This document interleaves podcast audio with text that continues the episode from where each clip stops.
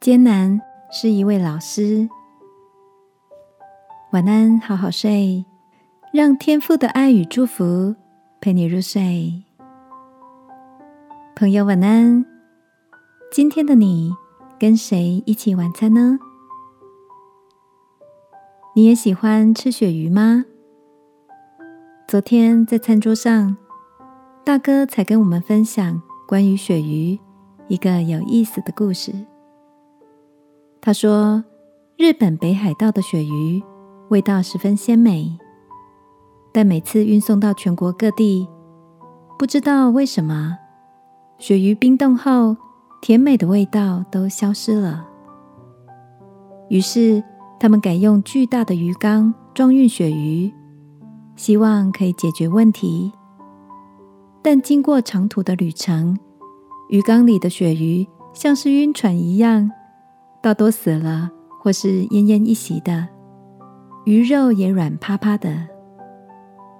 后来，他们灵机一动，在鱼缸中放进鳕鱼的天敌鲶鱼，一起运送到各地。这个策略果然奏效，鳕鱼因为与敌人为伍，一路上不敢掉以轻心，保持着警戒与激动的状态。个个都还是生龙活虎的，味道极为鲜美。亲爱的，你的生命中也有些人、有些处境，让你觉得很难以相处，或是不舒服吗？这些困难会不会也是我们生命中的鲶鱼？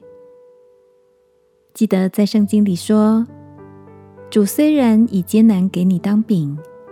以困苦给你当水，你的教师却不再隐藏。原来艰难不是天赋给我们的人生目的，而是生命过程的老师，使我们保持生气勃勃，不断的成长而越发的强壮。这个夜晚，让我们试着为艰难这位老师献上感谢，好吗？亲爱的天父，谢谢你使我能经得起艰难的熬炼，在我的生命里锻炼出美好的品格。奉耶稣基督的名祷告，阿门。晚安，好好睡。祝福你，靠着天赋胜过每一个难处。